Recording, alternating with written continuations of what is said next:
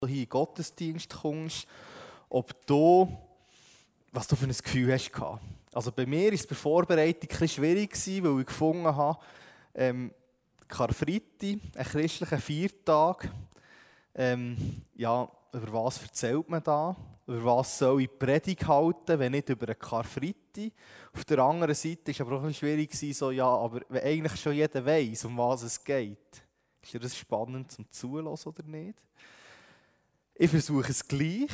Karfreitag, Karfreitagspredigt, die nicht um das handelt, wäre auch nicht durch mich angemessen für einen Karfreitag ja, zu predigen und anzuhören und zu halten. Und ich finde es umso schöner, seid ihr alle hier eigentlich für eine Botschaft zu hören, die, sage ich mal, sehr bekannt ist, wo man von klein auf vielleicht auch schon gehört hat, vielleicht für gewisse ja, schon sehr tief irgendwo ist. Und ja, ich versuche euch ein mitzunehmen in das Geschehen. Und ich habe mir überlegt, vielleicht schon vielleicht merkt ihr es, ich habe mir überlegt, hey, Karfreitag ist eigentlich eine traurige Angelegenheit. Wegen dem habe ich gefunden, lege ich mich heute ganz in Schwarz an, ähm, für das so ein zum Ausdruck zu bringen. Und wenn ihr wollt was dann an Ostern passiert, müsst ihr schauen, wie ich dann angelegt bin am Sonntag. Genau, das ist so eine Klammer. Ja, ähm, ich weiß nicht, wie es euch geht, ob ihr heutzutage noch Leute seid, die Fernsehen schauen oder Werbung, besser gesagt, schauen. Also ich habe Netflix, ich habe andere Sachen, ich, ich komme Werbung relativ ring, ja, ich kann dieser umgehen und gleich merke ich auch, ich schaue ab und zu ein Video auf YouTube und weiß nicht, wem es auch so geht, wenn man auf YouTube das Video schaut, dann muss man immer mindestens zweimal auf Weiter klicken. Und die Werbung heute, die ist ja immer eigentlich so ein bisschen im Ton, so im Sinn von, hey, wird zum Besseren du, als du jetzt schon bist. Du dich selber optimieren. Du bist vielleicht schon gut, aber hey, du könntest noch besser werden. Oder vielleicht ist es so, hey, du hast einen Traum von deinem Leben. Oder wenn du noch nicht weißt, was für einen Traum du hast für mit deinem Leben, schau, hey, das hier wäre eigentlich ein Traum, was wert ist, nicht zu verfolgen. Ich weiß nicht, wie es euch geht, ob ihr Werbungen schaut oder hört. Ähm, ich muss sagen, ich habe nicht gewusst, aber es gibt so Leute, zum Beispiel meine Verlobte, die Andreina, die ist jemand, die hört sehr, sehr gerne Werbung. Die macht es einfach gerne, wenn man irgendwo unterwegs ist und zum Beispiel, wir sind unsere Eheringe aussuchen von einer Zeit schon und dann sind wir, in, ich weiß nicht, ob die Werbung schon gehört hat, 123 gold.ch und irgendwie sind wir im Internet darauf gestoßen und wo wir sie unterwegs sind, dort in die in, wie Laden hat sie die ganze Zeit irgendwie den, Slogan immer und immer wieder gesagt, weil sie so Freude hatte, dass wir jetzt dorthin gehen. Und für mich war es eher so, oh nein, etwas, was ich aus der Werbung kenne, bin ich eher ein bisschen skeptisch, weil wieso muss man für etwas Werbung machen, ähm, wenn es doch ein gutes Produkt ist. Genau, das ist so ein bisschen die Werbung, ich weiß nicht, was du für einen Bezug hast zur Werbung, wie es dir geht oder was das mit dir macht, wenn du Werbung schaust oder hörst oder siehst. Und gleichzeitig merkt die Werbung auf der einen Seite auch immer sagt, hey, wird zum Besseren da, du dich verbessern, schau, das gibt es noch, damit es dir besser geht. Das ist auf der einen Seite, auf der anderen Seite, wenn ich mit Leuten rede und auch ich selber habe doch das Gefühl eigentlich, dass wir Menschen immer sagen, eigentlich sind wir Menschen grundsätzlich gut. Du bist gut, so wie du bist. Das ist etwas, was man immer wieder hört. Auf der anderen Seite hört man aber immer wieder in Werbung, was jetzt noch anders machen sollst. Und ich finde, das ist ein gewisser Widerspruch. Und es ist doch auch so, heutzutage, ich weiß nicht, wie es euch geht, bei mir ist es so, ich würde sagen, ich bin ein guter Mensch. Und wenn Leute schlecht sind, dann sind es natürlich immer die anderen. Also grundsätzlich glaube, gehen wir heute davon aus, viele Leute, dass wir eigentlich gute Menschen sind. Wir haben nicht so gern zu sagen, vielleicht, dass es auch bei uns Sachen gibt, die nicht so rund laufen, die nicht so gut sind. Und Karfreitag, wir haben hier das Kreuz vor dran, ist eigentlich genau eine Geschichte, was um das geht. Dass ein wirklich guter Mensch für wirklich schlechte Menschen stirbt am Kreuz. Wir wollen einsteigen in einen Text, der bewusst nicht Karfreitagsgeschichte genommen, aber ein Text, wo, wo eigentlich das gleiche Geschehen auch zum Ausdruck bringt. Und zwar aus Jesaja 53, Verse 1 bis 12. Du kannst hier vor gerne mitlesen. Doch wer glaubt schon unserer Botschaft, wer erkennt, dass der Herr es ist, der diese mächtigen Taten vollbringt. Gott ließ seinen Diener emporwachsen wie einen jungen Trieb aus trockenem Boden. Er war weder stattlich noch schön. Nein, wir fanden ihn unansehnlich. Er gefiel uns nicht. Er wurde verachtet, von allen gemieden. Von Krankheit und Schmerzen war er gezeichnet. Man konnte seinen Anblick kaum ertragen. Wir wollten nichts von ihm wissen. Ja, wir haben ihn sogar verachtet. Dabei war es unsere Krankheit, die er auf sich nahm. Er erlitt die Schmerzen, die wir hätten ertragen müssen. Wir aber dachten, diese Leiden seien Gottes gerechte Strafe für ihn. Wir glaubten, dass Gott ihn schlug und leiden ließ, weil er es verdient hatte. Doch er wurde blutig geschlagen, weil wir Gott die Treue gebrochen hatten. Wegen unserer Sünden wurde er durchbohrt. Er wurde für uns bestraft. Und wir, wir haben nun Frieden mit Gott. Durch seine Wunden sind wir geheilt. Wir alle irrten umher wie Schafe, die sich verlaufen haben. Jeder ging seinen eigenen Weg. Der Herr aber lud alle unsere Schuld auf ihn. Er wurde misshandelt, aber er duldete es ohne ein Wort. Er war stumm wie ein Lamm, das man zur Schlachtung führt. Und wie ein Schaf, das sich nicht wehrt, wenn es geschoren wird, hat er alles widerspruchslos ertragen. Man hörte von ihm keine Klage. Er wurde verhaftet, zum Tode verurteilt und grausam hingerichtet. Niemand glaubte, dass er noch eine Zukunft haben würde. Man hat sein Leben auf dieser Erde ausgelöscht. Wegen der Sünden meines Volkes wurde er zu Tode gequält. Man begrub ihn bei Gottlosen im Grab eines reichen Mannes, obwohl er sein Leben lang kein Unrecht getan hatte. Nie kam ein betrügerisches Wort über seine Lippen, doch es war der Wille des Herrn. Er musste leiden und blutig geschlagen werden. Wenn er mit seinem Leben für die Schuld der anderen bezahlt hat, wird er Nachkommen haben. Er wird weiterleben und den Plan des Herrn ausführen. Wenn er, diese, dieses, wenn er dieses schwere Leid durchgestanden hat, sieht er wieder das Licht und wird für sein Leiden belohnt. Der Herr sagt, mein Diener kennt meinen Willen, er ist schuldlos und gerecht, aber er lässt sich für die Sünden vieler bestrafen, um sie von ihrer Schuld zu befreien. Deshalb gebe ich ihm die Ehre, die sonst nur mächtige Herrscher erhalten. Mit seinen starken Kämpfen wird er sich die Beute teilen.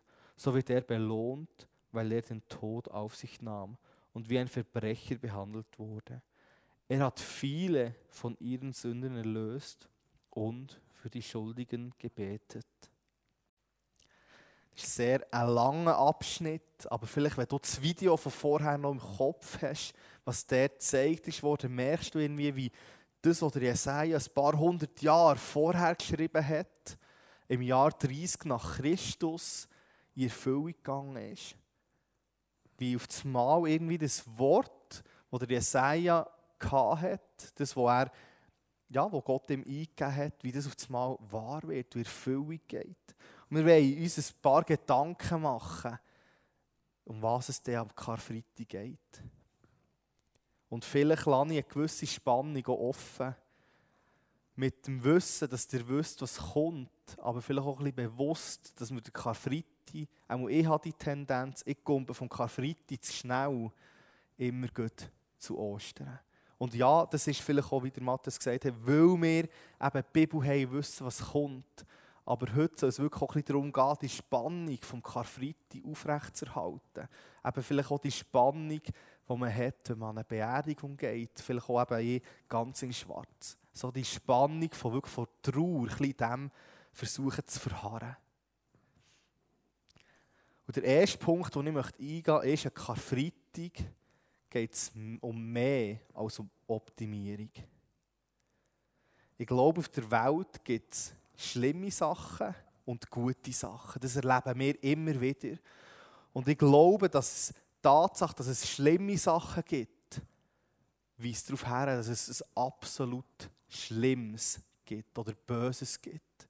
Und die Tatsache, dass es gute Sachen gibt, weist darauf her, dass es ein absolut Gutes gibt. Und ich weiß nicht, wie es dir geht, ob du ein Ideal hast, wenn du ja, morgen aufstehst. Aber wenn ich am Morgen aufstehe, dann habe ich ein Ideal, wo ich sage, hey, ich will eigentlich gut handeln.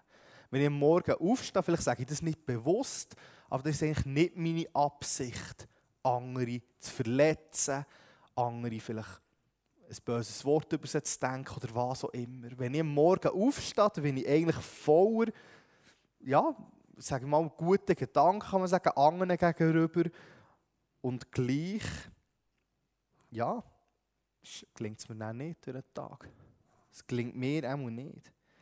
Und ich glaube, wir haben alle so gewisse Maßstäbe, die wir erfüllen sollen. Und hier kommt die Bibel oder rein. Ich bin jetzt wieder, ich habe ganz vorne angefangen zu lesen beim ersten Buch Mose, jetzt bin ich im zweiten Buch. Ähm, ich höre es, muss ich sagen. Ich, ich die Bibel hören, weil mir irgendwie im Moment das mein Zugang ist, wo mir ringer geht. Und im Moment bin ich im zweiten Mose so im Kapitel 30 angekommen. Und es ist, ähm, wie soll ich sagen, es ist auch Gottes Wort, aber es ist zum Teil ein bisschen langfädig. Zum Teil ein bisschen, ein bisschen viel, was sie jetzt dürfen, was sie nicht dürfen und, und Regeln und wie jetzt das Stiftshütte muss aussehen. Und also die Bibel ist voll von Anordnungen, die wir einhalten sollen. Sei es im Alten Testament, wenn wir das Alte Testament, das Buch Mose oder die fünf Bücher Mose sind ganz voll mit so Sachen, ähm, wo eigentlich ja, so ein bisschen die Grundlage ist von dem, was dann das Judentum darauf basiert. Und dann im Neuen Testament haben wir aber ja auch Anweisungen von Jesus, wo er uns sagt, wie wir leben sollen. Und ich merke, wenn ich, wenn ich versuche, ähm, das einzuhalten, das Regelbuch kann man sagen, es gelingt mir mal ein besser, mal ein schlechter, aber es gelingt mir nie ganz. Ich schaffe es nicht, alles zu erfüllen. Ja, wenn ich ganz ehrlich bin, schaffe es nicht einmal, unser Schweizer Strafgesetzbuch jeden Tag ganz gut einzuhalten. Ich bin jemand, der eigentlich nicht berot über einen Fußgängerstreifen geht. Aber es gibt eine Ausnahme. Und zwar, ähm, wenn er in die Richtung, nein, in die Richtung geht, hat es ähm, dort, wo das Tram abhat, für zum Fischermätteli rauf, Richtung Brunnmatt. Und wenn er aber weitergeht, Richtung Loriplatz, wenn er dort aussteigt, und ich ab und zu dort raus, wenn ich in der Stadt war und dann noch ins Büro gehe oder so, oder weil dort mein Lieblingstenner ist, und wenn ich dort aus dem Tram rausgehe, das ist eine Ampel, die einfach alle zwei Minuten oder so, gefühlt zehn Stunden, einfach nicht grün wird. Und ich würde eigentlich von mir behaupten, hey, ich halte mich an die Regeln. Und gleich dort muss ich ganz ehrlich sagen, ich mich eigentlich nie daran halte. Weil schon von Anfang, ich gebe dieser Ampel nicht einmal mehr eine Chance. Und von Anfang an schon weiss, es wird eh nichts. Mir gelingt es nicht einmal, das Schweizer Strafgesetzbuch einzuhalten, das mich eigentlich noch relativ vernünftig tut, das mich noch relativ gut tut. Oder das Strafgesetzbuch ist ja viel und mir gelingt es nicht einmal, die Strassenordnung einzuhalten. Ich weiß nicht, wie es dir geht, so mit Sachen einhalten oder nicht. Und ja, irgendwie, wenn wir es eben nicht schaffen, ganz zu erfüllen, einzuhalten, dann haben wir es gegen das Gesetz verstoßen. Das ist so das biblische Bild, auch ein bisschen. wenn wir es nicht schaffen, das ganze Gesetz einzuhalten, dann ist es gleich, welches kleine Gesetz wir nicht schaffen das ist eine Zielverfehlung, nennt das die Bibel. Oder eben Sünde. Sünde heisst Zielverfehlung. Und hier sehen wir eben die Optimierung, die uns vielleicht in der Werbung suggeriert wird, hey, du musst ein besseres Do werden.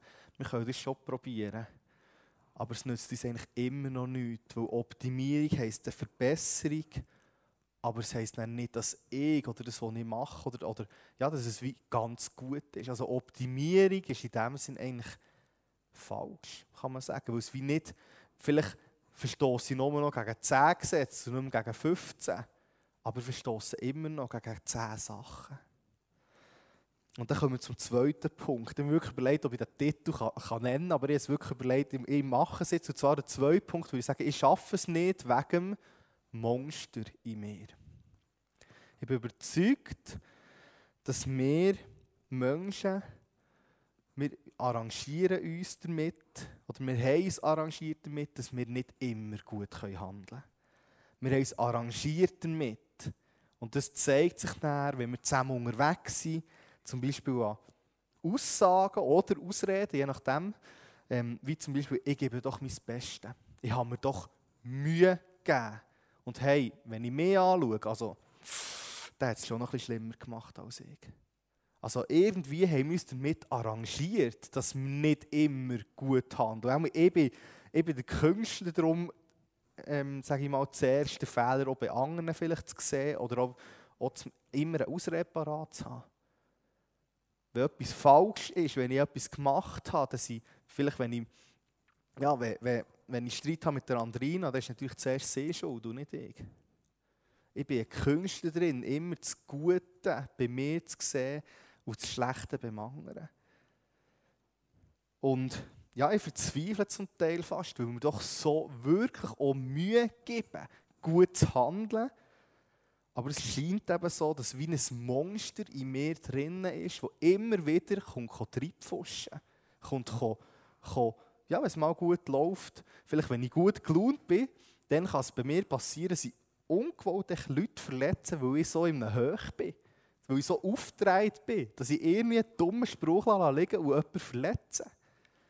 Und so scheint es mir eben, als wäre wie ein Monster in mir, das irgendwie immer, immer ab und zu will, rauskommen, ausbrechen und wie einfach, ja, etwas Schlechtes machen Und ich glaube, und das ist auch so ein bisschen die biblische Sicht, das Schlechte oder eben das Monster in mir, das zeigt sich nicht nur in den Taten, die ich mache, in dem, was ich tue, sondern es ist eigentlich ein Teil von mir.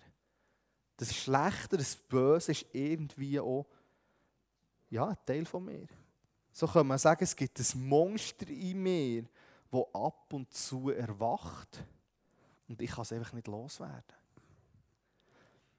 Und das führt uns zum dritten Punkt. Ähm, Im Englischen gibt es die coole Aussage von Jesus Saves. Ich habe das ähm, irgendwie seit meiner Konf tut mir das begleitet, dann so ein Bild ausgewählt mit dem Konfspruch. Da sieht man Tankstelle und eigentlich oben drauf steht das wie drauf. Und ich überlese das sehr häufig einfach. Ja, Jesus saves, Jesus rettet. Und gleich, glaube ich, ist das so zentral. Und ist das genau das, was eigentlich an Karfreitag anfängt. Wir lesen in den Versen 4 und 5, ich weiß nicht, ich die auch noch, kann ich gleich, glaube noch mal. Ähm, wenn wir nochmal eintauchen in den Text und wie sehen, wie eigentlich was von Jesus vorausgesagt ist worden. Wir lesen Dabei war es unsere Krankheit, die er auf sich nahm. Er erlitt die Schmerzen, die wir hätten ertragen müssen. Wir aber dachten, diese Leiden seien Gottes gerechte Strafe für ihn. Wir glaubten, dass Gott ihn schlug und leiden ließ, weil er es verdient hatte. Doch er wurde blutig geschlagen, weil wir Gott die Treue gebrochen hatten. Wegen unserer Sünden wurde er durchbohrt. Er wurde für uns bestraft. Und wir? Wir haben nun Frieden mit Gott. Durch seine Wunden sind wir geheilt. Das, was an Karfreitag passiert, ist, dass Jesus unser Unvermögen, dort, was uns nicht gelingt, gut zu handeln, vielleicht kann man sagen, das, was vom Monster in mir ausgeht, das nimmt Jesus mit ans Kreuz. Er leidet für uns. Er trägt eben unsere Krankheiten und Schmerzen. Und ich glaube, das ist ein Grund, wieso eben Karfreitag gleichzeitig, der Matthias hat gesagt, irgendwie nicht nur, nicht nur im Blick auf Ostern, aber gleichzeitig einfach auch auf unser Sein am Karfreitag ein, ein trauriger Moment ist und gleichzeitig auch ein Freudenfest. Auf der einen Seite stirbt Jesus für all das, was wir nicht gut gemacht haben. Er muss leiden, weil ich, es nicht geschaffen gut zu leben. Auf der anderen Seite aber bin ich durch das frei. Stirbt Jesus für das alles. Und das ist eigentlich ein Freudefest für mich. Weil ich glaube, das ist die grösste Tat von Liebe. Nicht ich glaube, das ist die grösste Tat von Liebe.